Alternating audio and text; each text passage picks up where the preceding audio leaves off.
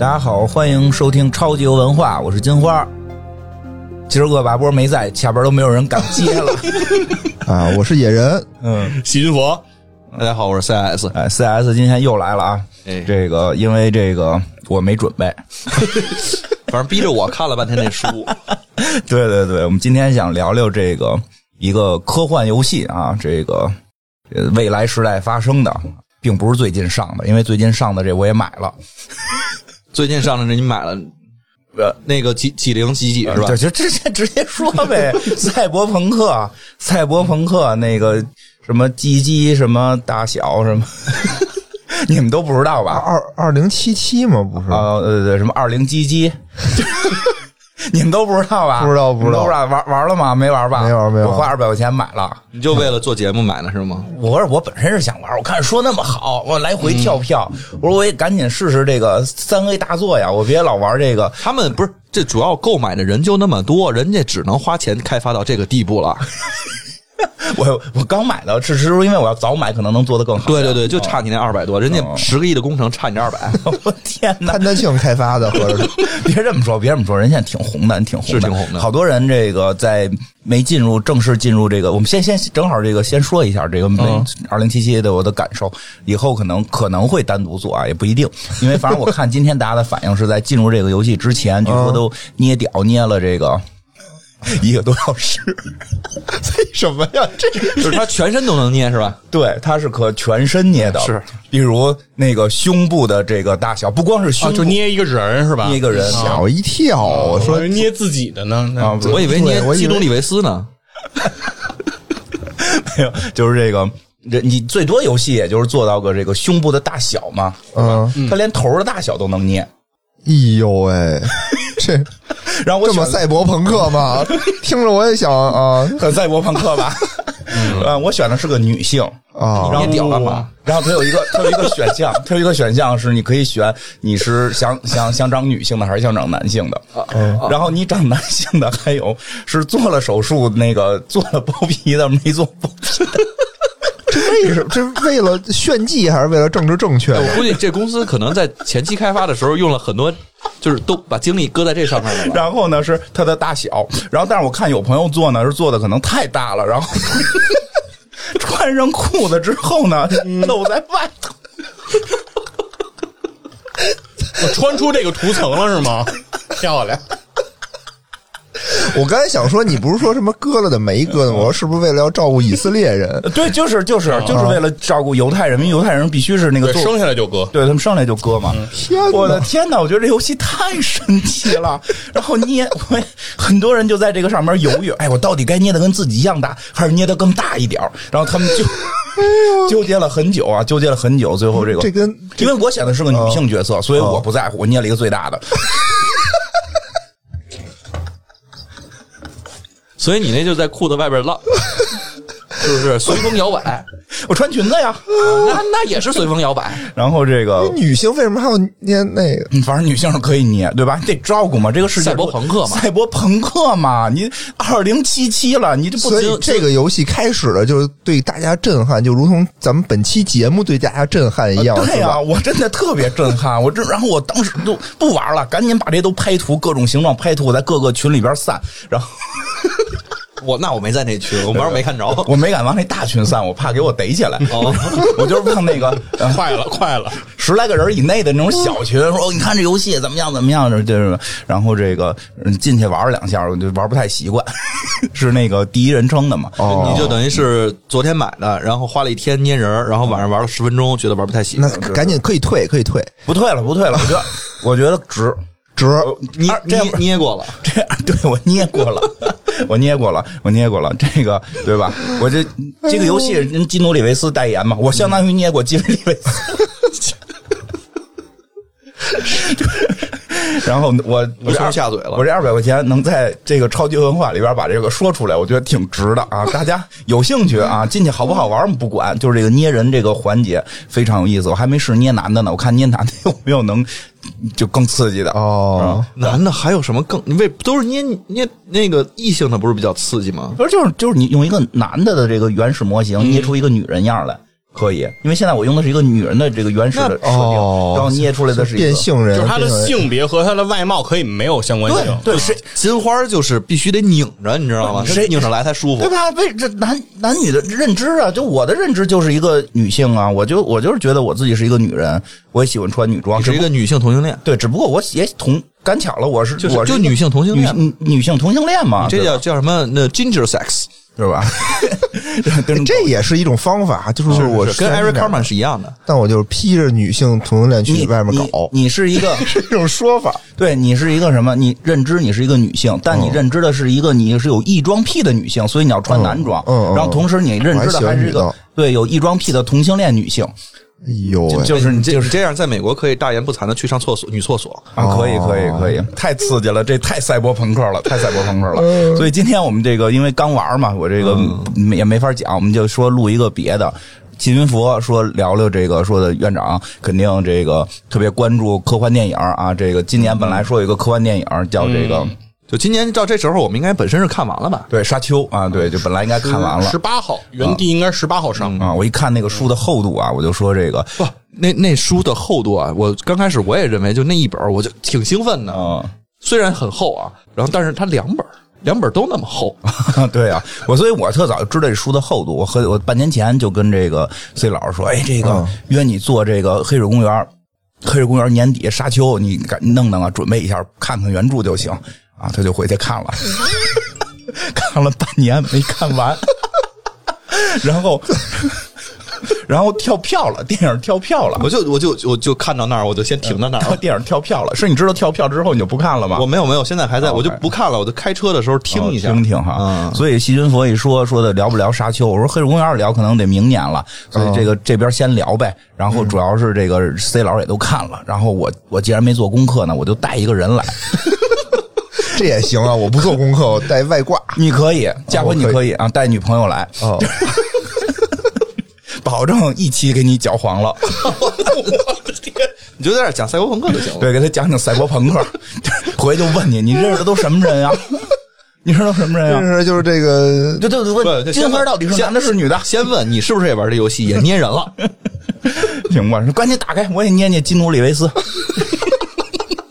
哎呀，行吧，说说 说回来，说回来，我这前头前头说这么多，今天我基本就说完了这个，然后下边开始聊聊吧，是要聊聊这个很早之前的一个游戏九二年《沙丘》，应该是九二年是吧？啊，这个沙丘二是九二年，那是那已经是二对，沙丘魔堡二，哦，还有一，嗯你也玩过？嗯，其实没玩过一，嗯，二是接触过，但一就没接触过。嗯，是不是也是 Westwood 出的呀？是不是不好说？因为沙丘是这个游戏特别，其实特别古怪。嗯，沙丘一它不是一个即时战略游戏，有它算是一个战棋的游戏。然后它应该是算沙丘二的时候才算是真正的一个即时战略游戏。然后也是 Westwood 在沙丘做沙丘魔堡二的时候，嗯，真正第一次提出了这个叫 RTS 这个品类对这个品类，叫 real time 这这个品类，就是说即时战略。这个沙丘实际上是第一款即时战略是吧？算是吗它？是第一款提出这个就是这个概念的，啊就是这个这个说法。但是很多玩家会说，在八一年有一款叫乌托邦的游戏，哦就是这个即时战略了。哦，这我没玩过。哎，没人玩过，我觉得。八一年，对81年他连电脑都但我没有我？看了他那个图啊，就是我觉得没人会认为那是我们认为的即时战略。嗯，对，还都是八一年，八一年是什么水平？是 PC 水平了吗？那没有电脑，谁有电脑？就别讨论这个了，都不知道的事儿，别给我不给我丢人现眼的了。对，其实 其实是《沙丘魔堡二》本身都不是一个纯 PC 端的游戏，那是什么呀它在世嘉上也有移植。哦啊，在就是在这个这个游戏机上就有移植，所以大家没法想象，就是用手柄可以玩这个即时 对玩即时战略游戏嗯啊。但当时就是可以实现，是为什么？就是当时它这个游戏就不存在叫做圈选一队人，明白这个功能，它的所有单位都是单点，就是你要单独的控制每一个单位去嗯进行命令，就是说你的建筑你也是每个单位每个单位去控制他们在干什么，然后你的兵儿，比如说去打一个东西，就是点一个兵儿过去打，点一个兵儿过去打，点一个兵儿过去打，然后对，一直都是这样操作的。这个其实就是《沙丘魔堡二》这可以看出来，就当时九十年代大家到底有多闲，玩游戏都这么 对，一个一个的。对当时的游戏确实就是这么来操作的。嗯就后来等于从这之后演化出了所谓的这个即时战略。对这个概念才出来嗯，其实超级文化咱们也一直没有碰这个这个嗯，因为他。玩的都不怎么样。C 老师玩的不错，哦，我是玩魔兽三，啊，就反正是这类吧，反正是这类吧玩。魔兽三那时候打战网打的挺挺高的啊，然后还跟，反正说是小 T，然后说是对过什么？你是小 T？我不是小 T，、啊我是说是跟小 T 哦小 T 是 WE 的吧？对，那那个那个年代其实还挺知名的选手，但是就在战网上二十几级、二十九级还是二十八级的时候跟他碰过，但是人家写小 T，我也不知道是不是，嗯，也没准不是，也没准不是也。没准不是。啊我还跟马天元打过呢，那个可以当时他去我们学校，他去我们学校做那个表演赛表演赛嘛，然后就是说大家觉得玩的好就上嘛，大家都是玩的好的啊，只有我是。就完全不会的那个类别，为什么？就上去玩，他给你一套东西，一鼠标垫儿啊，一套什么鼠标啊、键盘，啊，那这太有诱惑了。对，就是你只要上去，你不无论输赢就给你。然后我有一朋友，你就是说从经济学角度上的那，你的对上去就农民圈上直接 A 他祖家呀，然后我当时就是人族嘛，我就上上就出那你这个那什么 A 是很合理的，是一套战术。嗯嗯，然后呢？然后上来我就对着他那个是是一什么呀？他英雄啊，就使了那个山丘的一个锤子，叭就抡过去了，然后发现打到了一个幻象上，然后全场就哄堂大笑嗯，节目效果。啊。然后反正其他人都打特别好，都属于跟人家有有能打起来能。打起来。我那种就属于对，就属于就是上来就几乎就 GG 的那种。哦，那你就是是你你那么玩，主要是为了快点拿到鼠标垫。对对对，我就为了拿一奖品，然后能跟他合一个影。其实我也不知道他是谁，然后后来说大家都说他特牛逼，然后就我就还跟他合了个影什么的。行行，可以。这个反正一直也没聊过这类的。这个好像，但是细菌佛好像还挺爱玩嗯，对啊。你不，你这上回不是说吗？玩小狗变飞龙对。对对，那我问个问题啊，我问特别弱的问题，就是刚才你说那 Westwood 是不是红警也是他们公司出的呀？没错啊。他们其实是用这个系列，其实出了很多东西，包括那《命令与征服》C and C。就是其实他们最早先做的是这个沙丘嘛，嗯然后但是做沙丘这个游戏有一个问题，就是因为沙丘是有 IP 的。对这个是有作者版权的，他们要做沙丘这个游戏，就要给作者支付高昂的版权费。然后在这个过程中呢，Westwood 公司就觉得说，我们做不出这个游戏，但是我们要支出那么多钱，成本太高了，嗯怎么办呢？我们做一个自己的 IP，这样我们就可以不用那个再支付这么高版权费了。所以他们后期就做了这个《命运与征服》，嗯，那之前那个沙丘给版权费了吗？给啊，肯定给啊，他那个里边那个命名全都是是我以为就是愣命，就是对，那是 肯定要给的。然后还是给了哈对，然后他做了《命运与征服》之后，所谓大家说的这个红警儿，嗯其实它是《命运与征服》红色警戒，对。它是《命令与征服》的一个系列。对，哦。对，然后《命令与征服》系列呢，还会有什么泰伯利亚的黄昏，这是它最后一座，对，是这样一个延续的脉络。当然，沙丘后面他们也会也是在继续推。好像后来有什么沙丘两千2000什么的。对，其实我重点玩的呢就是这个沙丘两千，啊，你讲讲讲，没玩过，这个我没玩过啊，就是《沙丘两千》，就是其实 RTS 这个游戏啊，当年特别火爆。嗯其中一个最早的原因就是刚才其实呃，CS 和这个那个野人都聊了，就是跟这职业选手对战过。哦就是其实这个即时战略游戏特别容易跟电子竞技做衔接去挂钩，大家都特别愿意就投入进这个电子竞技。对，但是这个《沙丘两千》这个游戏啊，其实它在这个电子竞技这个层面，它不太适合。为什么呀？因为这个游戏它有一个就是特别大的一个这个特点吧，嗯就是节奏极其缓慢。适合我。对，它是一个节奏很缓慢的即时战略。它虽然也一样，也是给你主义地、造兵啊这些，但是很多人玩沙丘和玩其他即时战略不太一样。就是我们后来玩红警也好，玩那魔兽争霸也好，玩帝国也好，其实都愿意热衷的是这个局域网的对战，对对对或者战网的对战。对对对对我们喜欢这种 PVP 的这种、这种交流。但是玩沙丘的时候，更多的其实是在做 PVE，就是你在玩战役，在一关一关的去闯那些关。啊这我爱玩。对，因为他的对战呢也做了，但是他的对战里面因为都节奏太慢了，他的造建筑物特别慢，然后它的造兵特别慢，它的兵的移动速度也相对慢。当然了，可能也跟我们当时玩沙丘用的电脑也特别慢啊。就是可能人挺快，是你对就是不行。玩这个游戏，好像我发现不能太快的电脑，尤其我之前玩红警嘛，嗯，就你电脑越快，就电脑那个造兵速度就越快，就我什么都没干呢，然后那边又一队他妈过来就把我基地就给炸了。我觉得听众根本没法理解我们那个年代，有确实是，就是因为对沙丘两千它叫两千，但它实际上98年吧九九八年出的嗯对这这款游戏。我们我们那会儿，我们那会儿真的就是有时候游戏太难，就会找一个差一点的电脑玩。这样的话，对方的速度可以变慢。就是你打 PVE 的话，就是电脑会变慢，给你的那个反应时间会够多快一点而且我记得以前还玩过，特早之前玩什么三角洲部队什么的，就是如果你的那个那个显卡特别次的话，就是对方有一个人，他就是他是一个特大的一马赛克，你老他妈远能看见。不是你说那个是有 有可以选机枪手，然后狙击枪什么的那个，我忘了，反正就是我就记得就是就是狙击枪就是三三角洲部队，也是就是就是反正也是跟现在来看就感觉是一个马赛克游戏似的了，就是很很老的一个游戏。跟 CS 似的。对对，对对，但如果当时的那个显卡好像不好的时候，就只能看到对方。那时候有显卡吗？呃，不，那会儿是显卡吗？也是叫显卡吧？也有也有也叫显卡，就是不独立的吧，兼容的显卡也得有。那么惨呐、那会儿我已经想不起来了。那个年代，我们还都我们还从那个年代过来的呢。哦，我就记得最早装机器还是五八六的时候，我没听说过显卡，直到我再装下一台的时候才有显卡，什么对九八六对，那会儿好像不叫显卡呢，反正当时不知道什么道 ATI 这都不知道。啊那个年代我们还用 BB 机呢。BB 机是什么？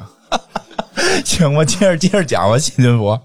对，反正这这个游戏是因为它不太适合这个做这对战，嗯所以为什么它没有特别火爆？尤其在那个年代，就是因为大家更多的其实是在走这个战役，所以说为什么想聊通过这个沙丘来聊这个即时战略这个游戏呢？也是符合超级文化的一直的调性，就是我们想给大家讲故事嘛。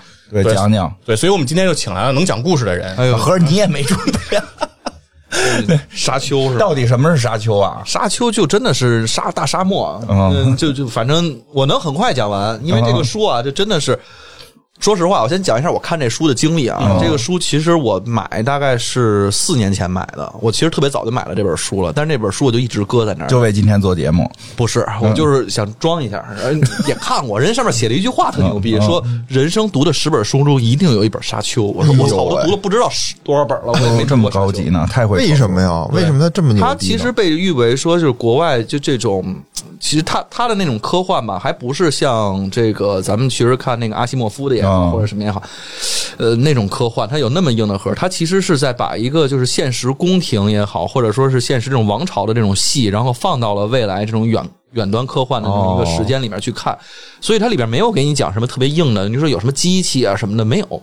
我后来打开书之后翻开才知道是这样的。刚开始我也觉得这书怎么就因为看过电影嘛，然后就知道说它发生在这个俄拉克斯这颗星球上面的一些事情，但是具体是什么呢？就当时看电影只是知道了一个大概的过程，并不知道里边有很多的故事。后来看完这本书的感受就是，《全游》这本书可能跟它有是很强的联系的，因为它里边其实讲的并不是真的。呃，这种特别硬核科幻，也打激光炮什么的，那就可能人家那个一个暗杀就是在你身上摁个钉子，你就死了，因为他们全都里边全都是修仙，不是修仙了，就仙修炼都有武功的，叫贝尼杰斯利特这种呢，就是他有这种，嗯、我们可以说是传统的那种像桌游上面人家有牧师。然后有真言师，然后他会使用阴言，就阴言跟你说话的时候，你一说你说什么你都得同意。哎呦，超能力呗，超能力。你别告诉修仙，一下就听着劲儿不对了啊，好像超能力，超能力。他是这种劲儿，魔音说是叫，对，就魔音嘛。然后他还会有真言，真言在说的时候，其实你你你就也会信服。阴言是其实是是可以哄骗你。真言我这儿有盾啊啊，，对，有盾有刃啊，有刃，对对对。对对。然后那个那阴言，我的理解就是暗言是啊痛，有痛，就一说你灭。嘛，灭啊啊死。嗯然后就这种的，然后还有呢，它那个里面其实还会有一些这种，他的人已经开始进行分化了。除了刚才说的贝尼杰斯里特是牧师类型的以外，还会有一类人，他其实是类似于计算机，因为在沙丘整个这个世界里是没有计算机的。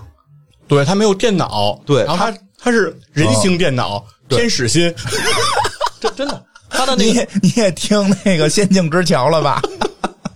他这里边的人形电脑叫门泰特，嗯是专门的一种职业，而且这个职业呢，就是它精于计算，无论是对于大到战争，小到一些权谋，他其实都可以，其实玩的非常的牛逼。那他是人吗？是人。啊。而且这种人呢，一般岁数都还比较大，是从小经过训练的。然后他的训练其实就一直在训练他这个脑回路，嗯。就是你跟他说点什么，他都能记住，包括对于数据的分析，你就相当于其实他是个电脑，就是军师那种，就是人形电脑，说的好听点，他是个电脑；说的难听点，他们那个功能可能只能到一个 Excel 级别。啊但就是说是用人脑来完成。对，然后他们里面还有一些人呢，其实也具有超能力，但书里面写的不是特别多。嗯，就这些人的角色不是，他们有一个叫羽联工会的这么一个嗯组织。因为它是星球因为它是星球嘛，所以它那个星球会有很多周边的星球，就必须得通过羽联工会进行运输。而那上面的飞行员，我们知道飞行员这个是一非常精密的一个工作，现在的飞行员也都要靠着计算机的计算才能行。啊他那里面的飞行员就完全是靠像这个门泰特一样的这种能力。呃，但是不太一样的是，他通过吃一种致幻剂，这个致幻剂就是我们在沙丘游戏中和在这个故事当中的特别重要的一种资源。哎，这个资源就叫做特别 low 炮的一名字，叫做香料。香料，它这个香料，当然这个是翻译问题，它叫应该是 spice 这个英文单词。好像后来我记得看到第四本的时候，它是变了一个名字，叫什么我有点忘了，那个名字还比较拗口。但是叫香料的比较通。俗上来说，我们就叫香料。对，就叫香料。这个香料是真实，就是在这里边，他们其实之所以在厄拉克斯这个星球产生了各种的这种权谋斗争，就是因为香料这个是统治全宇宙的一个重要资源，别的星球没有。全宇宙就这个星球有香料，哎，这香料是因为这个这个他们我就听懂了啊，我我给你解释一下，就是这个时代听着像是科幻的未来，但实际啥也没没造出来，对。那个电脑什么的也都没有，然后这个不是啊，你还真别说，它这是发生在公元公元一万多年的事儿啊对。就是远未来，特别长远。这个时候科技非非常发达了。啊，那没电脑啊，对，你看都它都能，只是没有电脑。对，你看它的航，它的这个恒星恒星系间旅旅行啊。是靠跳虚空间的方式，对。啊。就但是你不是靠靠靠吃香算出来的呢？靠靠吃香料。门泰特呀，不是有一人形计算机给你插那儿。因为我跟你说，就说这样，天赋数点偏了，是吧？对对对对对就整个计算机这这系列它就没点，所以全靠人，然后靠人，这个人脑不行怎么办呢？就靠磕香料。对 对香料，对确实是听着像是一厨子，就是没这玩意儿炖不了肉，好像。就靠搁香料才能飞行员才能用这个飞船往远了飞，对对吧？因为这香料就等于是代替了电脑的功能，让人磕了之后就能够感觉自己就跟电脑似的了。对，一个是计算能力增强了，还有一个特别牛逼的事情，就也超能力了。嗯，如果你吃了香料之后，你会强烈置换，置换的话，你是能看到不远的未来的。所以他有的人就是没有门泰特的功底，他就能只能看到，比如说呃半年以后，哦或者大概的一个结果是什么，而且这结果一直在变。哦。就比如说你现在喝了这口水和没喝这口水，可能引发的这种状态是不一样的，在五分钟之后。嗯，我觉得这功能也可有可无，一直在然后呢，他们里面这个主人公就是刚开始我一直以为是那公爵，就是他爸。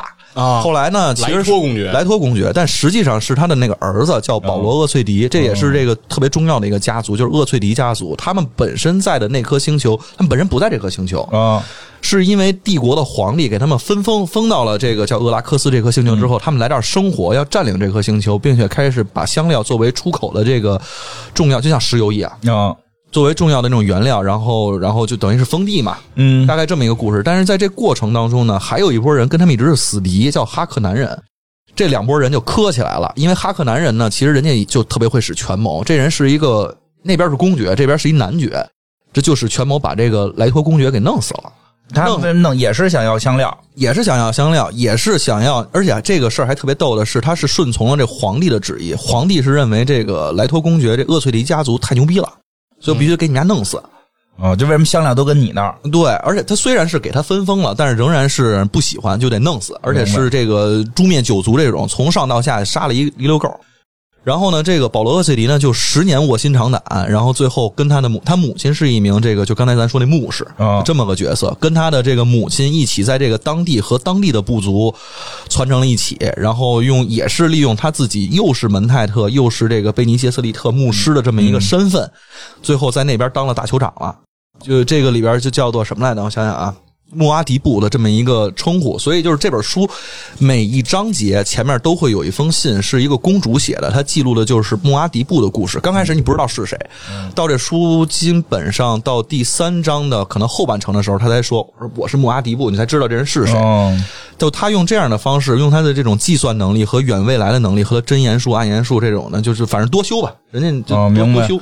最后打败了这个公爵和皇帝，然后统一了这个就是他们这颗星球，并且在最后当上了整个帝国的一个皇帝。嗯大概故事其实简单讲是这么讲，但是中间有很多这种有意思的东西，你比如呢？比如这里边有一个最大的标志性的东西，就是这个沙虫。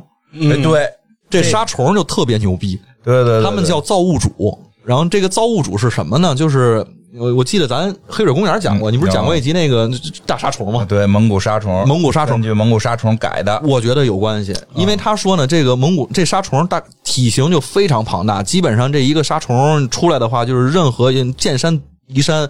特别啊，明白。它那个说一般的长度是一百多米，嗯最长的沙虫四百多米，哇，可够大的啊！而且这个能钻地，能钻地，而且就是他们在这个整个的沙漠当中再去行走的时候，你是不能规律性的走道的，因为沙虫能听见。听见他就过来，就弄死你。再从地底下钻啊，然后他钻出来，出来吗？出来，出来，露出来，露出来得赶紧打。如果打不了，在两分钟之内打不到什么百分之三十血，他就钻地，然后开始全屏的那个自然伤。对对对对对对对，这些都有，这些都有，都有，都有，这些都有的。安琪拉都有，都都见见识过。安琪拉就就其实跟那个很像，对，跟那个确实很像。就是其实所有后来的在科幻或者魔幻这个玄幻界用的杀虫这个形象，很多都是从这个沙丘这儿。你包括那个，我前两天看那什么，我不知道你们看了吗？就是那。个星球大战的那个，就新出那个小曼达洛小尤达大师人，对曼达洛人，对对，那个里边，其实，在第四集还是第五集的时候，也出现了他们在一个沙漠的环境中，然后啪出现一张大嘴，我说我操，这不是沙丘吗？嗯，正好看这书呢。嗯，对他他那个沙虫那个形象，就是应该是一个三瓣的嘴对一个腔肠动物，然后这个嘴里面密布着这个尖刺，这么一个形象，然后它的皮肤非常的厚。就是你的子弹啊、枪什么的，就是根本打不透，就这。那怎么办啊？他们这这玩意儿怕水，拿水滋就行啊。嗯，但是当地没水。这颗星球从来没下过一滴雨，那他们怎么活呀？进口水，哎，这个就特别重要。这是第二个特别有意思的细节，就是他们当地人呢必须得穿一种叫蒸馏服的东西。这个蒸馏服是干什么的呢？就跟咱宇航服是一个道理，就是你所有身体散发出去的水分会经过二次回收，包括你的汗液、你的尿液、你的其他的一些排泄物，包括你说话时候会呼出的哈气，这些水全都会回收。这样的话，你不会脱水而死。而且你也不能大量饮水，就是他们的水是非常非常珍贵的。就是当一个人死后，他要把他的水重新融化了之后，然后让大家喝，让大家喝，啊这是大家。而且谁把这人杀了，谁就把这水拿走。哎呦，就大概是这么一个规则。那他们有这香料，不拿香料换点水？当地人其实是没有这个，因为是有统治者的，所以统治者是拿香料去换水，所以他们是有水喝的。嗯，但是保罗他们这帮人不是跟那个当地的部落族叫弗利曼人，然后跟那帮人统一在一起了，所以他们就只能靠自己的水和去上一些地儿找的水什么的，弄死人的水什么的，就靠这样来进行生活。嗯。那这沙虫怎么打呀？沙虫怕水，但是这个这个星球又没有水啊。后来他们就也有水，但是水都在深深藏在地下。那我得喝呀，我也不能拿它打沙虫啊。对你你你一般是不敢的。而且他们后来呢，就刚开始这个沙虫在前呃两大本的时候，也不是两大本了，前两大章的时候，这沙虫属于一个无敌的存在啊。就只要一出现，就是哎呦我操大沙暴，要不然就是直接他们叫普翼飞机就直接就给弄下来了，然后要不然就是当地的什么运输船就没戏了，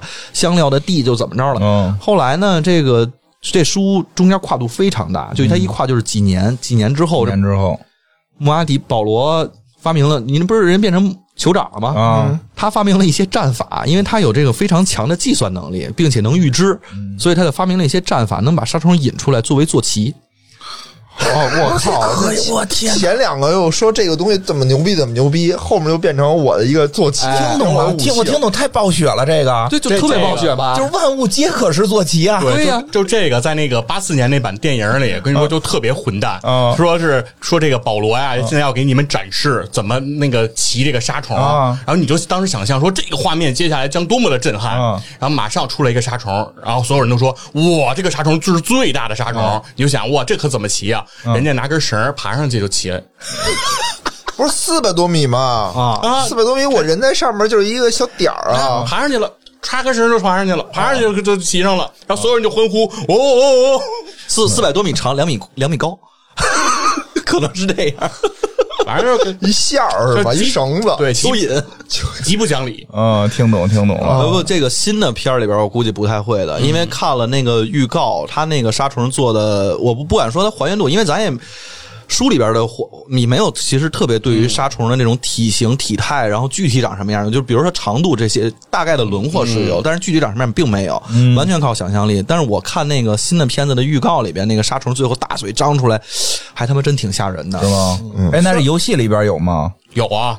就是你玩这款《沙丘两千》这游戏的时候，这个沙虫也会出现，而且它出现的情况就和这个电影里特别像，就是和书里描绘应该一样，就是沙虫出现的时候，它不是平白无故出来的，它有先兆。嗯，就是那种闪电，刺啦刺啦刺啦放那种电，游戏里也是这样，你就看到那个那个游戏里在屏幕上就会出现这种刺啦刺啦的放电的这种情况，然后过一会儿之后呢，它只对这种就是机甲类的东西会有产生这种这个攻击性，为什么呀？那这就是他们的设定吧？呃，书里边是这么写的，就因为机甲性是有规律性的运动的，所以它对它有觉得你节奏感。对，所以它那个东西，比如说你开发动机，你你我听懂了，他喜欢有节奏，因为它是一个长条状东西，所以他喜欢有节奏扭动是吧他喜欢有节奏的这种运动，然后就一旦这种机器一动就就咯咯噔咯噔咯噔就这种声嘛，刚阳刚刚阳，反正什么滋妞滋妞啊反正就有有这声，然后他就兴奋了，他就得出来。那正常人说话没事儿，对，呃就是也得小人你走路啊，得按这个弗里曼人的这个走路的方式，就是没有节奏感的走路。懂了，得这么对，然后你还得听着大自然的声音，比如说这个风吹沙子的时候有沙沙声，那你也可以走道的时候趟两步。哦所以他们走道是完全没有规则的，而且说话的时候基本上也也是这个不会大声说话，嗯因为大声说话可以也是有震动的。有规则。嗯吗？哎呀妈呀，这两句话真是憋死我了，感觉。不容易啊！这些这些这些土这些什么原住民不容易啊！对，嗯，所以在游戏里也是，就是你会觉得发现你的坦克突然就被钻出来一个大玩意儿，一口给吞没了。那你游戏里边可以那个也不按规则走，然后那个就不不给他弄出来吗？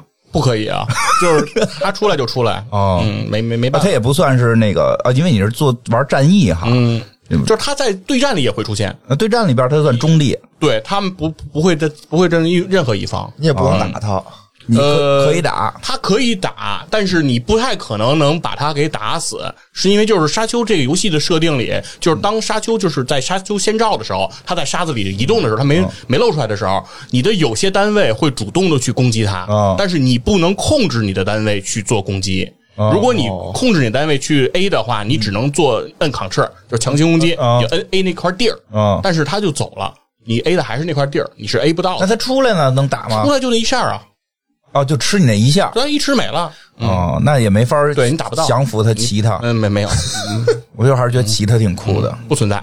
骑不了啊，嗯，这个还原的不好这游戏，呃还挺还原的，因为我也玩过，但是玩过特别少了一段，因为那时候特别爱玩即时战略。对对对，刚开始我接触第一个，其实先是接是接触的那个 CNC，嗯后来是看到了沙丘两千，那时候不是咱都是一张盘上面好多游戏嘛，嗯然后就只有藏经阁藏经阁，然后那个里边有那个解压版的，然后直接就当时玩那个，那个当时玩了一下，但是确实感觉跟 CNC CNC 的感觉会很像，但是还是不太一样。你像你说的，就是包括沙丘两千，我都觉得节奏有点慢。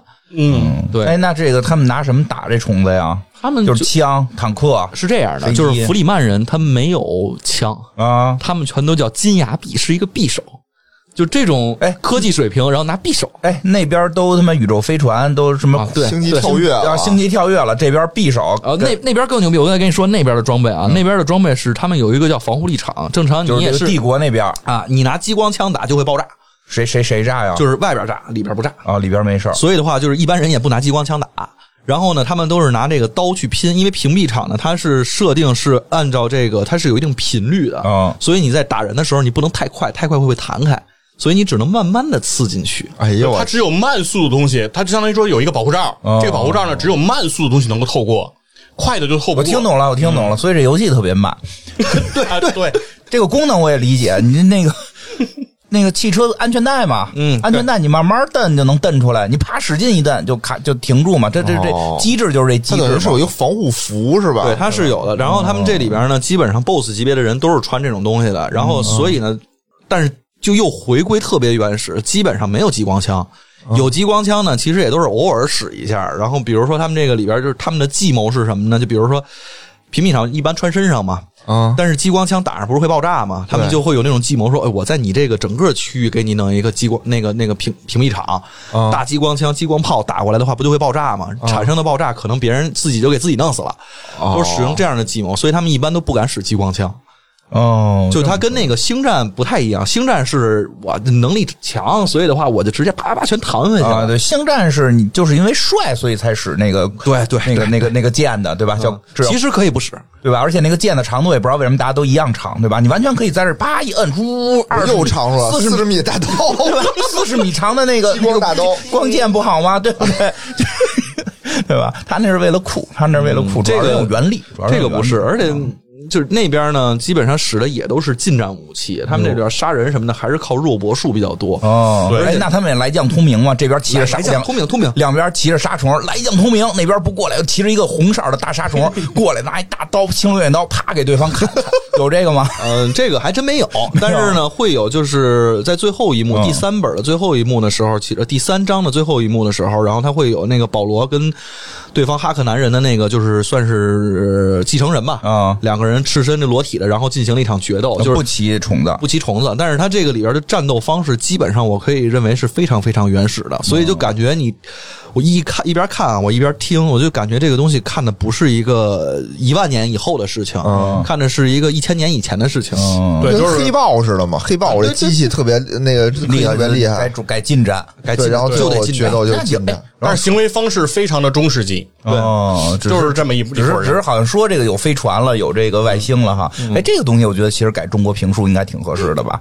就你说这个什么什么保罗什么什么保罗沃翠迪啊，这个通明报信之后，然后这个什么什么上去先来了一个苏秦背剑，然后 对吧但确实，他那里边有很多在形容他的那个步伐呀、打斗方式对啊，为什么这动作快了、慢了，然后这边跃身而起啊那边凌凌波微步啊，对，就放了一什么招儿，然后这边就放倒了嗯，最后是怎么戳死人家的？对，最后那两个人就是这样一场对战，嗯就是就是这个一人还拿一小匕首，嗯也不是大刀，哎，为什么不拿就这么大刀？啊？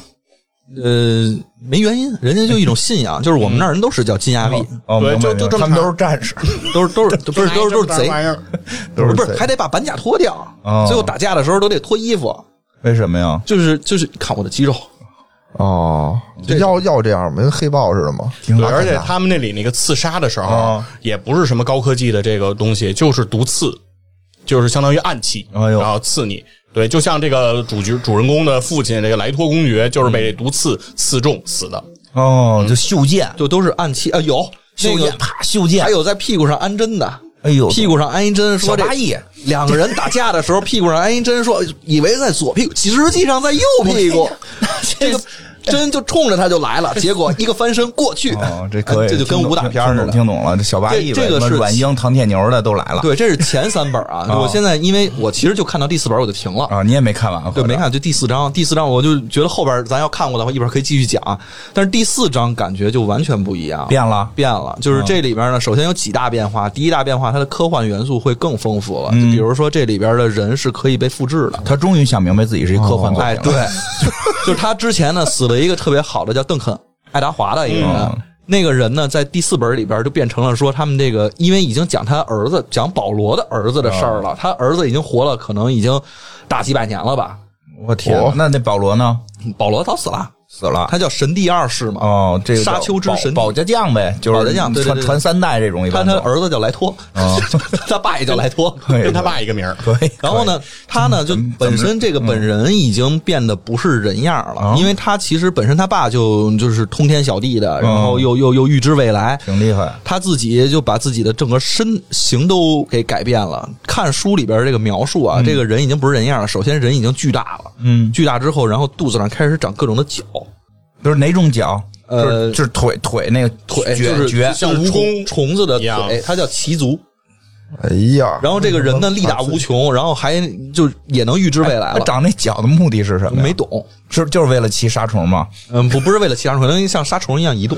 嗯，然后呢，他还把那个他自己的那个特别忠实的一个部下无限的复活，就所谓的复活，其实就是克隆嘛。嗯，然后他因为已经统治整个帝国了，就是这些其实已经感觉这个元素上跟前几本就完全不一样了。就是像你说的，终于想明白自己写的是一个科幻作品，还得再加点科幻梗，哦，所以就把这些东西融合了一下。但是后边怎么着，我现在还不知道，嗯，我也得得往后看看。金佛知道吗？结尾这这后边我我也不知道，我也只知道前面。就啊因为我跟你说，特别逗的是，特别逗的是，你买这本书的时候，没有人告诉你它一共有六大章。哦，你买第一本的时候，你以为这沙丘啊这本书就这么厚，就大概有这个小呃这几厘米啊，不知道六七厘米厚，啊。这么一本书。也挺厚的了。啊，你就这这这这好几百页，然后你就以为看完了就完了呢，然后你翻到最后一个扉页的时候，最后一篇的时候，就书的真是封皮了啊，告诉你这是前三章，还有后三章。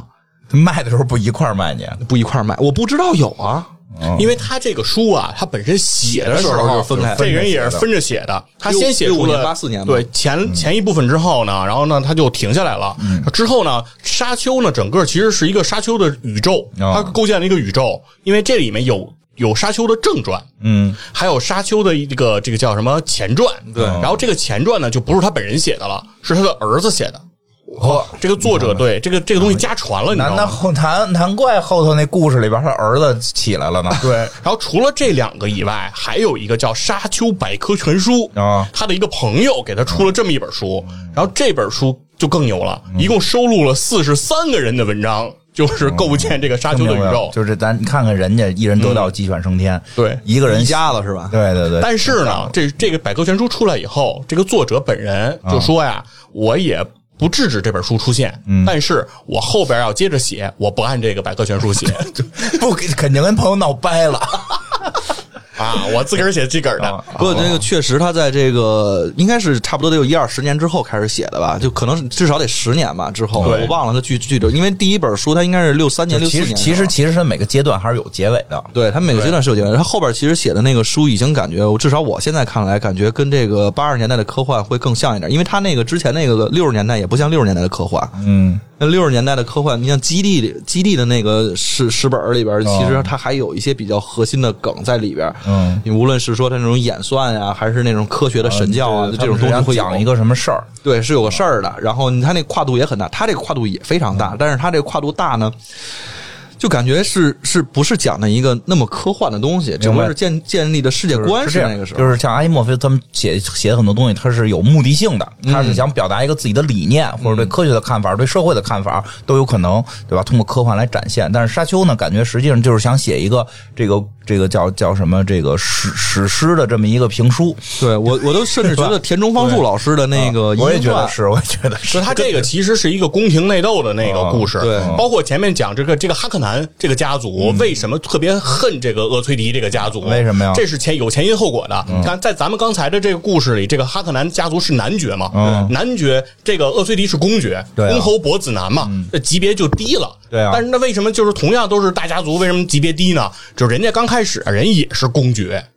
但是说是在之前的一次这个战斗当中，当时这个厄崔迪家族是在指挥哈克南家族啊，指挥他们在做战斗。但是呢，哈克南家族自己的母星要被摧毁了。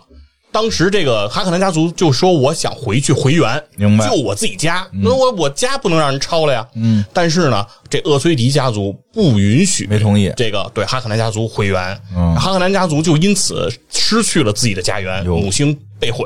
嗯然后为这事儿呢，他们就对这个呃当时的皇帝和这个公爵都非常的不满。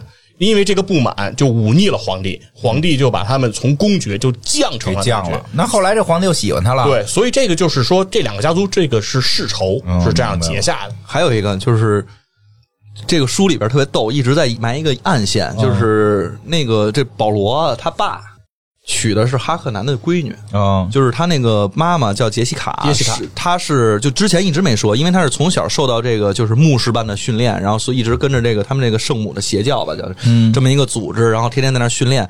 结果她是等于是这个哈克南公爵的女儿，然后嫁过来的，然后所以呢，其实两个人家本身是沾亲戚的，正常正常。然后还有这种世仇，所以最后保罗就说了一句：“我们把把把，反正我那个把我自己的这个姥爷都给杀死了。哎，正常正常正常。欧洲不都这样吗？哦，这三国伦理根听过吗？”哪个伦理根？不是那个孙权是刘备的孙权是刘备的那个小舅子吗？小舅子，对吧？对对对吧？刘备的儿子嗯，娶的是谁？张飞的张飞的女儿张飞的女儿是夏侯夏侯家的对对对闺女，对对对夏侯家是曹操家的这个亲戚，嗯这不是三家都张飞的女儿为什么是夏侯家的他闺女？娶的是娶的是那个他娶的就是夏侯家的闺哦，，张飞张飞的儿子，张飞的儿子呃张飞的对女儿、儿子、女儿都是。都是啊，都对，都是。你怎么着？你还给人弄出好几个嘛？是人儿子、女儿都都是哦都是都是，就是这这种贵族打仗都这样，都这样，都是来回来去，都是一家子，都是一家子。不是历史欧洲不也是吗？说那个英国那一战的时候，不是全是表兄弟吗？对，都是都是维多利亚的子孙。都表兄弟嘛，后来打的都不好意思了，改改改名儿吧。对，所以说不是玩那个维多利亚的玩法不就叫什么“敌弱杀全家，敌强娶他妈 对啊，那个英国现在的那个女皇是德国人后裔，啊哦，对对，是德国人”？。对，就改过改过改过姓，改过姓。就是说因为太像德国人了，跟德国人打仗不好意思，他们是汉诺威王朝，汉诺威对。后来改姓了，都挺好玩的。啊，就所以他确实有点那个贵族战斗的那个宫廷的那个范儿。这个对这个沙丘，而且你如果把它当成全游去看的话，你会找着那个爽点，就是上一秒还是主角的人，在下一秒可能就死了。然后你会看到说有一些就是感觉是忠于氏族的人，然后再过两天就背叛了。嗯，那它其实就是这种权谋的东西，宫廷的这种东西，跟全游是特别没没有绝对的朋友，只有绝对的利益。对对，但是这里面就是比如说讲背叛啊，嗯咱们就就把那个小故事来说一下。他是这个莱托公爵不是死了吗？就是保罗的这个父亲，嗯他是怎么死呢？是被自己特别信任的一个叫什么岳 doctor，也不知道是医生还是医生是医生就是一个医生，就贴身的这么一个人，然后给给这个背叛。弄死的，但这个医生是为什么要弄死这个公爵呢？你看他的动机就非常非常诡异，他不是真的要弄死这个公爵，嗯。他是要想要报仇，杀死这个哈克南男爵。嗯。那他怎么觉得自己能报这仇呢？他要把自己的公爵先弄死，嗯。然后呢，哈克南男爵呢，因为这公爵一死，肯定要在他你的面前邀功，要来得意忘形，嗯。要来就是比如说临你临死前要来鄙视鄙视你，这样就会离你很近。那这个时候呢，这个医生给这个公爵换了一颗牙，说我给你换了一颗带毒的牙。等他离你很近的时候，你就啐他你就咬这颗牙，然后对啐他，把他给毒死。它不不是淬吐嘛，是淬毒气。，对，毒气，你就靠这个毒气，你把他给弄死。这是不是绕了一特别远？我我都我有点没听明白，能再给我解释一遍吗？就是为了杀死这个对方的首领，我先要把自己家首领弄死，然后弄死的同时呢，不是真弄死，是弄残。嗯这样的话，你在半残的时候，肯定人家会来侮辱你，是吧？会在你的你在在你上面跳舞，是吧？然后在那跟你那扭的，这个时候，然后你一下弄死他，等于两个人同归于尽。这样的话，我就两边都没 boss 了。哦，好像好像好像听出点什么来，听出点什么来啊！这个但是实际上，这个我就当时成功了吗？没成功啊？这能成功吗？弄死自己家这个成功了。是给弄大了，直接给弄死了吗？不是刚才说是不没有不残呃吗？他是因为那个对他弄残了，他也吐出毒毒烟了，但是这个毒烟没毒死这个，没毒过去，就是没毒死那个对方的这个首领，没毒死男爵我，猜毒死自己了。呃，他自己肯定是死了，然后但是毒死了一个门泰特，他为什么没毒死对方呢？没吐出去？没有，对就对方对方穿着屏蔽场呢。对，就是没他之前没想过这个问题吗？就所以啊，就是就我就说这个，哎，吐吐的太快，吐反得太快正没没突死，没毒死，嗯就是他可能是，他不是，哦，可能跟这有关系。对，反正反正就是太形象了，这个太形象了。反正你觉得这个计谋吧，就极其的复杂啊执行起来感觉也极其的困难。非常脑残，对，但是这个 不不不容易，不容易。他们那儿能玩这个已经不容易了。看看三国吧，他们那些门泰特什么的，那人形电脑的干嘛使的呀？那人人形电脑打仗初期就让人家一下给炸晕了。香料吃的还是少，对对。少，我觉得呀，他们我给他我给他们一个建议，少吃点香料，嗯啊，找找一万年前有些书，比如什么《三国》呀，什么这个孙子兵法呀孙子兵法呀三十六计呀，对吧？这比他们这都好用，什么嘛玩意儿？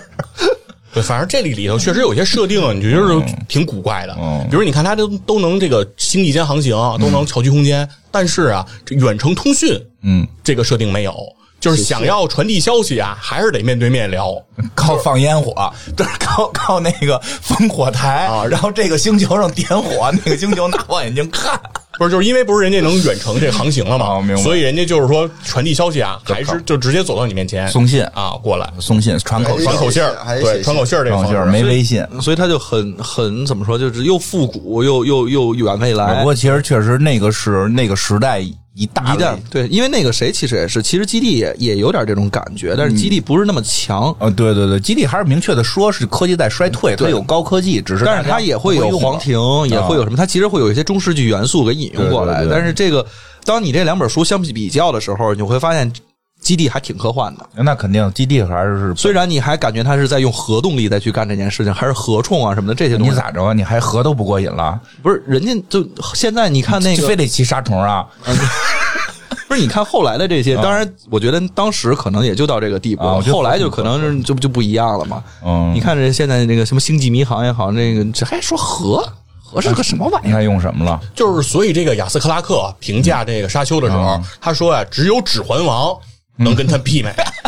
所以我当时就觉得这你可能都听你都听不出来是夸他呢 还是骂他呢？对，我就当时就在想，这可能是在说这不是本科幻。哎，但是我怎么觉得我记得《指环王前传》里有杀虫啊？是吧？电影里边有那从地下钻出大虫子，跟蠕蠕动的那个。反正我虽然没看过这电影啊，但这个形象我脑海里肯定是见过，嗯对吧？对就西方的一种梦魇的那种感觉。对它最早源自于中国的那个蒙古杀虫，哦就中国这有个那么大吗蒙中蒙古蒙古草原上相传是一种传说中的任务，呃，传说中的动物。传说中的动物，说也有能有个几米长然后最关键是能喷电，哎呀妈呀！再把他逮过来，逮过来，然后有好多的这个外国人，好多的这个外国来找的来找，然后反正他们也是弄了，我觉得他们就是弄一 PPT，说有这东西，然后拉了笔投资，然后 就来就来蒙古草原找这东西啊，就挺有意思。就想玩一公款玩一趟呗。嗯，这 PPT 是这意思吧？吃点涮羊肉。咱们要不然也也写点什么，咱们也说去哪儿逮点什么去，咱们就是这沙丘边边，说咱也找香料去。啊，对，我觉得香料靠谱。那不是新发地吗？去新发地就哦，我是想那香料算了，别提了，这是置换的东西，这个不用找。对，就是对，就是说回这游戏啊，其实就是我在我们小我小时候玩的时候，其实不知道这个故事背景，啊。完全不了解，完全不。当时你就在当时我们就不不会管那个叫采集香料，我们当时管就叫采矿啊对啊。矿车采矿，对因为它它它会跟你的金钱关联嘛，明白。对，那时候一采就是有钱了，你会觉得那就是在采矿。啊，所以说，只有你看完这个故事，你才知道，那采的就不是矿，就是那采香料的是叫香料，对，嗯所以是它是这么一个背景。然后另外回到这个游戏呢，就是说，其实游戏这个《沙丘两千》这个游戏的剧情和刚才 C 老师讲的这个故事，呃，没有任何关系。他他就只是用了这些家族，我跟你讲，这期老垮了，老垮了。老垮了，就跟《流浪地球》的电影跟《流浪地球》小说没有任何关系不是，它就一样。它其实没有什么关系。为什么呢？它的很多内容刚才说了，因为这两部作品，嗯。中间它离了很长的距离，对啊。所以这个游戏在制作的时候，更多的是去参考了这个《沙丘百科全书》哦对，但是这个百科全书后来不被作者所依从、哦。啊，所以说他用的这包括首先一个是他用的家族，嗯，厄崔迪是是有的，然后这个哈克南有。哈克南也是有的，但是他又引入了一个叫奥多斯，嗯，就是他其实是三个家族，等于是说，当你玩战役的时候，你可以选三条线，哦。然后走不同的这个路线。但是跟那个故事没有关，系了。然后他的故事背景其实也会给你画在，就是说这三个家族现在都来这个阿拉基斯这个星球，嗯生产香料的星球。皇帝说呢，谁在这儿占的地儿多，产的香料多，嗯，这个星球就归谁，明白你们就打吧。对，就是这么一个游戏背景。哎，这个皇这个这个皇帝这个帝国外头还有吗？有有有有还有跟他对着打的？有，嗯，不是他们外边就没有了。他据说跟他对着打的，我不知道还有没有。对，我就说他们不是有个帝国有个皇帝吗？他们没有一个什么同盟跟他们打。没有。嗯，那你说这个公司花这版权费干嘛？对呀，对吧？没有买买这东西，然后这跟这故事一点关系都没有。对，但是就这个这个游戏还是说就是对，还是说回来，它还是有一些它的特色啊，跟其他即时战略有有有几大不同啊。嗯第一个是首先建建筑物的时候，在沙丘这个游戏里是必须要造地板的，啊，就那先造一个地板。因为这星球都是沙子。对，因为这星球都是沙子，然后如果你直接造建筑物放在上面，嗯这建筑物只有半血，哦你只有先铺上地板，把建筑物再点到那个地板上，嗯，这样建筑物才是满血。可能地板很重要。对，这个地板就非常重要，重要到什么程度？就是当我们玩这游戏的时候，如果你要是当时没有点好，就是你铺的地板不够。啊等你再点这建筑物，你想让它满满满血状态，嗯那你就还得把你的这个建筑物 cancel 掉，哦取消了，然后再重新铺地板。造上地板，对，再造上这建筑物，非常浪费时间。哦，这玩玩好了之后，是不是装修能有帮助？嗯，对啊，数格嘛。然后就是一看这屋，二百三十三块砖就可以了。对，马马上迅速转化，对，因为你得先铺好地板，要不然你就打起来特别的费劲。对，然后这个游戏呢也是影响了很多后世。其实从沙丘这个游戏开始，它的这个音效就影响了这个，包括命令征服，包括红色警戒，包括咱们就经常的那会儿听到的什么 The Construction Complete，嗯，可以可哦女人我听的都是女声，对，然后什么 不是不要光头快，一个一个来嘛。对对对对，不要光头快，对。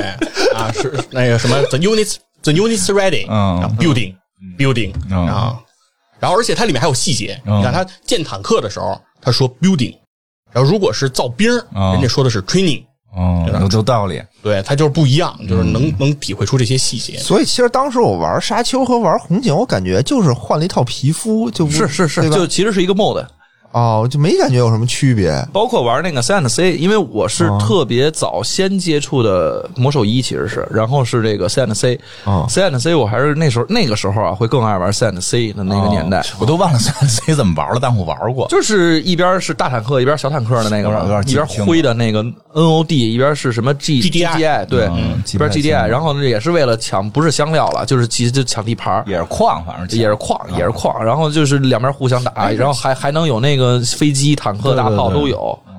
就是那个时候玩会感觉哎，不是，那你这沙丘两千里边没有有也有飞机？有啊啊，你不都有能量场了吗？对有有飞机，也有人家有补翼飞机，嗯叫普翼飞机、大运输机什么的，这这些都空有。军是怎么着往下扔拿着匕首的小人儿？对，确实是下来之后，然后看战场上他们正在厮杀，结果这个厮杀是拿着刀在互相砍。那边有坦克什么的，这边那坦克怎么着？没有坦克，没有坦克，没听我反正我记得这个小说里边是没有坦克。游戏啊，游戏里边有吧有啊，游戏里边有吧对游戏里有坦克，有一车，有一炮，然后游游游戏里最早的你呢，你开始造不了坦克，你最开始只能造那个三轮摩托车啊然后，三轮车我能理解，人不是拿刀挡吗？嗯 开始就三轮摩托车，然后后来能造四个轮的啊，后四轮摩托车就是反正四个轮火箭车啊能打得远一点。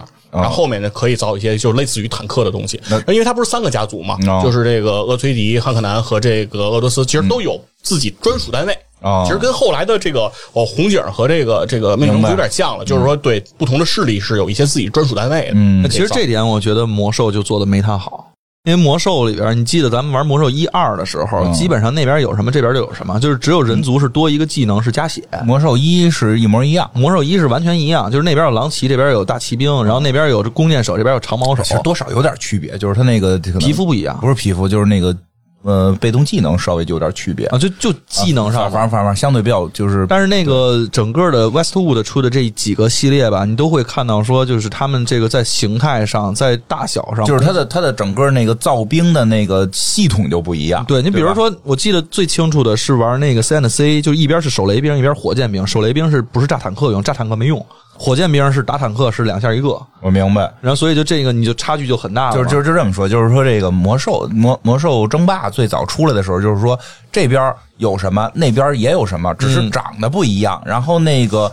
被动技能不一样，可能这边的被动技能是加暴击，那边被动技能是加攻击，可能是这或者说这边是加防御，那边是加伤害，嗯是这么个区别。但是说我这边有有十种兵，你那边有十种兵，哎，跟那个英雄无敌似的啊对对对。对吧？就是这种，就是这个兵种上能呃兵种区别还没英雄无敌大，对。然后这个你们说的这个这个这个沙丘啊，或者什么 CNC 啊，这这些是红警它的这个整个造兵体系可能就不一样，对吧？就可能是我这边能造狗，你那边都造不出狗来。哎，对吧？我这边造这狗能咬人，你们那边没有那个能直接干死人的这个这个对。对对对吧？对，确实确实能造好。所以说，其实就是 Westwood 这个出的这些系列即时战略游戏，在当时还是非常的风靡的。他做的用心，非常嗯对，还是当时你看红警是在九五年，嗯那个时候应该是挺好玩的推出来的，对，然后在等于是两千就是两千年的这个后期，就是前期吧，嗯这个其实西木是统治着这个即时战略的这这个对对对。这个江湖的，对，但是在两千年开始，嗯怎么说的呢？刚一开始，哎，这个江湖就更名了，嗯。就被暴雪给占领了。啊，曾经的暴雪怎么回事？这个两千年应该是魔兽三了吧？呃，还不是因为魔兽，没有。是因为星际争霸出来了。现在星际争霸，是对星际对，星际争霸先出来了，然后星际争霸一出现呢，其实就颠覆了很多这个红警的这个玩家了。因为首先，星际它的这个整个的这个模式，它的人人虫神嗯。这三个种族，然后它的这个建造模式都会发生很大的一个质变，就是从图像上，从各方面来说，而且首先从资源上，首先就变丰富了。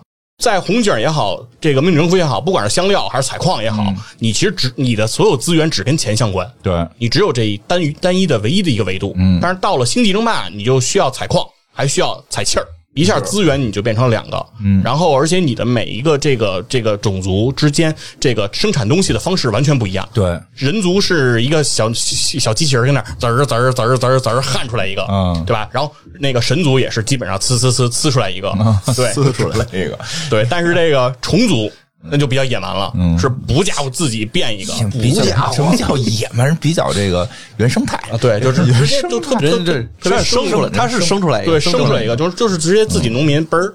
就是嘣儿嘣儿嘣儿嘣儿，对他他变的过程中，你看他那个建筑物，它还在蹦，咚咚咚。呃，我觉得我觉得到了那个星际最大的差别是有人口上限了。啊，对，这也是一个特别因为最早我们最早玩这个这个什么 CNC 啊，什么红警的时候，没人口上限，你就你就先防着吧，你就防你就造吧，你也不用考虑这人打谁，什么影响他人，你就你只要就是比谁造坦克多，对啊，然后就铺天盖地的坦克，最后的玩法是通过我的坦克多把对方的电脑给弄死机。对对对，确实是，就是在西木的这系列游戏里，人海战术都是最管用的。核心是人海战术，对，然后有什么自自动开打，那个那个小坦克自己就动着就开始打起来了，只要你多就能赢。对，但是暴雪设置了这个人口上限，还他妈挺少的人口上限，二百，二百，而且不是二百个生命体。二百不是对它每一个单位的人口不一样，对它每个每个人口占的数量还不一样。后期的这些后期单位的人口都是非常高。对，所以所以你就得考虑我要造谁，不造谁，先造谁，后造谁，就就就麻烦起来了，对吧？因为原先那那些就是你就造吧，反正这些小兵以后不用了，你就跟那搁着，也也都是也都是攻击力，没错，是吧？到了到了这个这个这个什么星际争霸里边就不行了，你你得思考很多问题了。对，所以这也就是电子竞技，对，当时从韩国开始，对这个星际争霸就开始重视，所以就投入开始还挺爱玩竞技当中。但是后来我发现了一个东西，他们说叫微操，我就是我操不了。就是我手三三线嘛，两线嘛。我对我手没那么快，我都是把兵堆到那儿，就按原来那玩法，小坦克堆到那儿，人人多就能赢。那个时候关键是你不太会用，就包括 CNC 那些 Westwood 其实没有快捷键的。嗯，就是我不知道是不是有快捷键啊，反正我之前我反正也没用过，反正那会儿也没提倡过。那会儿可能会有编队，可以编队，但是没有那个像魔魔兽也好，因为魔魔兽比较多嘛，星际也玩，但是没玩到那个说是微操的那个。真是魔兽，我其实认识的微操，就那个时候是三线多线，然后你包括。有英雄，然后包括其实你不同的兵，可能还有这个 M F 等等这种不同的东西，就让你觉得这个。战场上的战术变化，它其实是影响全局的。我看那个视频了，就是就是小视频，我那会儿就小小小视频，那会儿看，我也不知道真的假的，就是说这个应该是真的吧？这个星际争霸能微操用那个人躲地地刺，能能是吧？那是真，就是说他能够说微操的好的话，那个地刺一下都打不着他，他全能躲开。而且四机枪兵，而且不是一个不是一个机枪兵啊！我看那是仨机枪兵，这不这转圈，这就让我很生气啊！我觉得这种游戏我就不爱玩啊！我这这我是玩策略还是玩玩玩这个操作？我操玩。我摁不了那么快，我要摁了那么快，我也觉得挺好玩。是这样啊，就是好多听咱节目的人就说老说咱节目啊不讲这攻略，不教人家怎么玩。嗯，今天这节目你们就抄着了，我今天就好好给你们教教你们这个小狗变飞龙。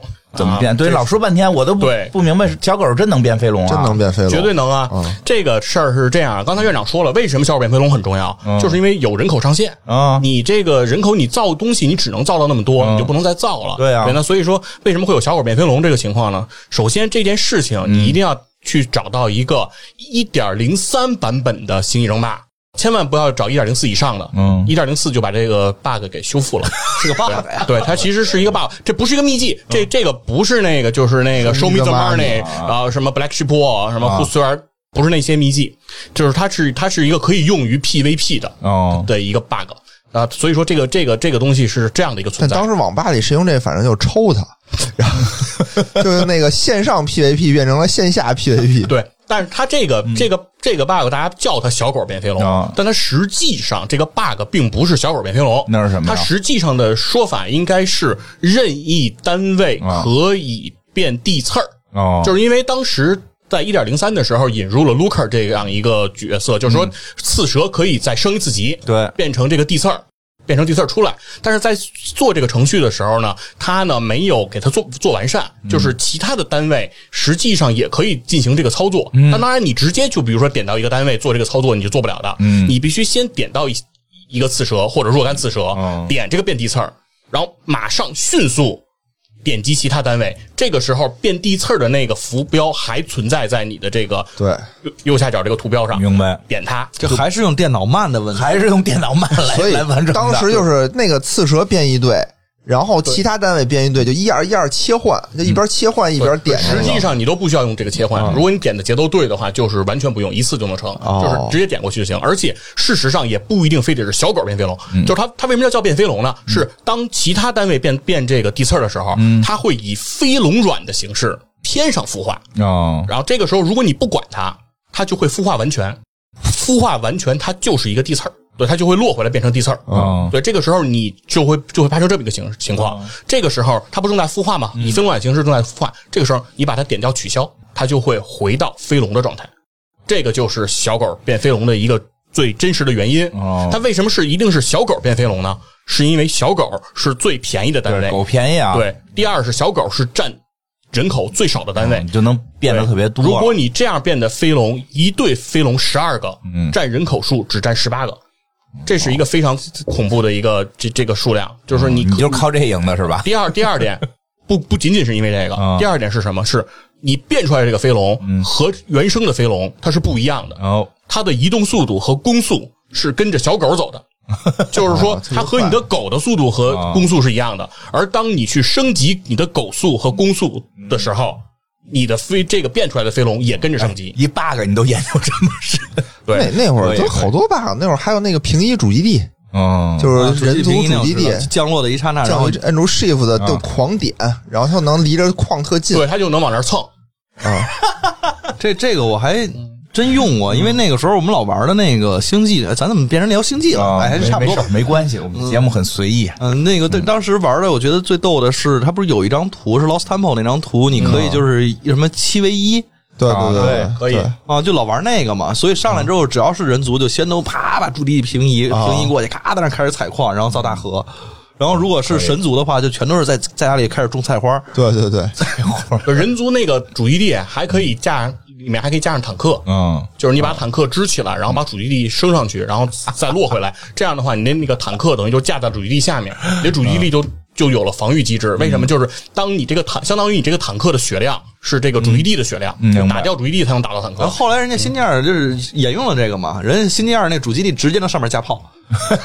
对，挺好。不过这个 RTS 游戏，其实我玩的还真是玩那个魔兽三玩魔兽玩的多，嗯，魔兽三玩太多了，那时候看了也是天天就在在在家就看视频，嗯，你好好研究过，嗯，天天天研究，包括那个时候玩我玩暗夜嘛，然后啊，木恩，穆恩是我最不喜欢的选手，我靠，为什么？为什么呀？因为就是太骚气了，是人家一个 Demon Hunter 就翻盘了，就是因为他，我们你知道这个暗夜遭了多少次砍吗？就是暴雪的游戏是这样，暴雪的游戏为了平衡，就包括现在魔兽世界也是，谁强砍谁，你千万别出头主要看谁会哭。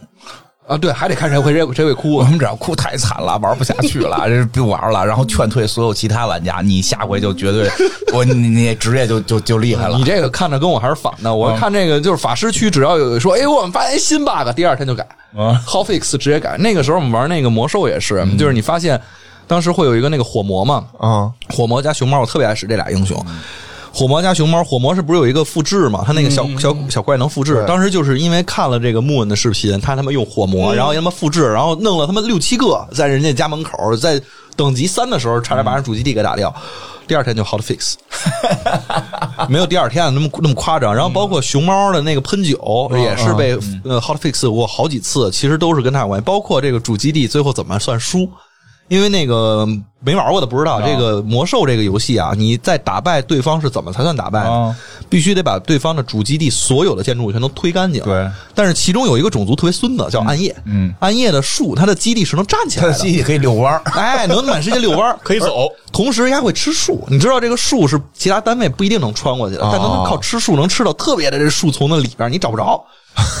而且它本身就是一棵树，对，然后它种在里边了，然后你也找不着它。对，然后，所以就是因为这件事情，所以就这个暴雪就就是痛下决心，把这个机制后来给改掉了。当你这个主基地只剩主基地的时候，过多少秒，然后你也算判输。哦而且还有那个就是比赛规则其实也发生了变化，那个时候，但是战网上呢，就是还会有。